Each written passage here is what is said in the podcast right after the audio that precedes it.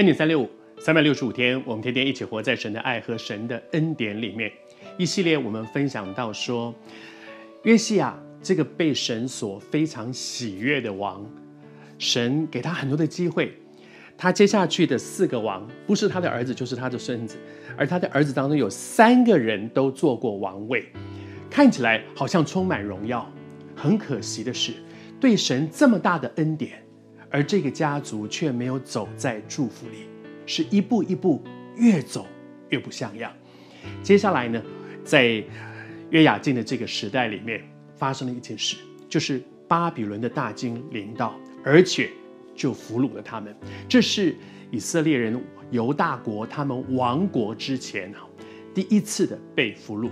而在被俘虏的时候，记载过这么一段话，在圣经里面这样说：“他说，虽然好像大军过来俘虏了他们，但是这个俘虏他们不是突然发生的，正如耶和华借他仆人众先知所说的，事情还没有发生，神已经借着他的一些仆人，许许多这讲到说众先知，他的仆人有很多人，一次一次一次都在预言说这个事情要发生了，这个事情要发生了。”上帝借着这么多人一再的提醒当时的那个时代说：“要注意了，要注意了，真的很危险，真的很危险。”这些的预言的目的到底是什么呢？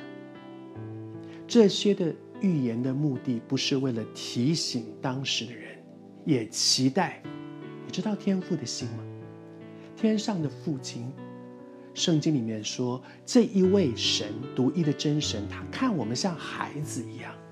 这个爸爸让这些先知提醒提醒这些他的孩子，提醒什么呢？注意了，不然会有严重的事情要发生，要预备了，不然的话会亡国。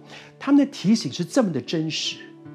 这个爸爸多期待说：“哇，孩子们在这个的情况之下有一个回转，有一个悔改，以至于这样的情况可以不要发生。”你知道，所有的预言其实不是说我我我就是等着看，我等着看你摔跤，我等着看你挨揍，我等着看你被罚，这不是天父的心。这位爱我们的父，他的期待是什么？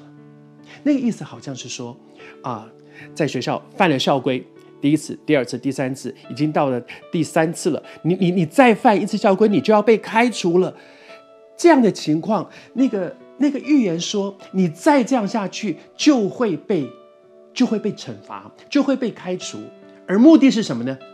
等着你开除，不是，是如果你听到了这个警告，可以不再继续这样下去，你就可以不被开除。这是管教的目的，是为了挽回人。也许今天也主也在提醒我，也在提醒你，会不会我们在一些事上，神已经一再提醒，不要再来了。寇少安不要再来了，寇少安不要再来了。他是等着要刑罚我吗？不，他是为了挽回我。他是不是也在提醒，想要挽回你呢？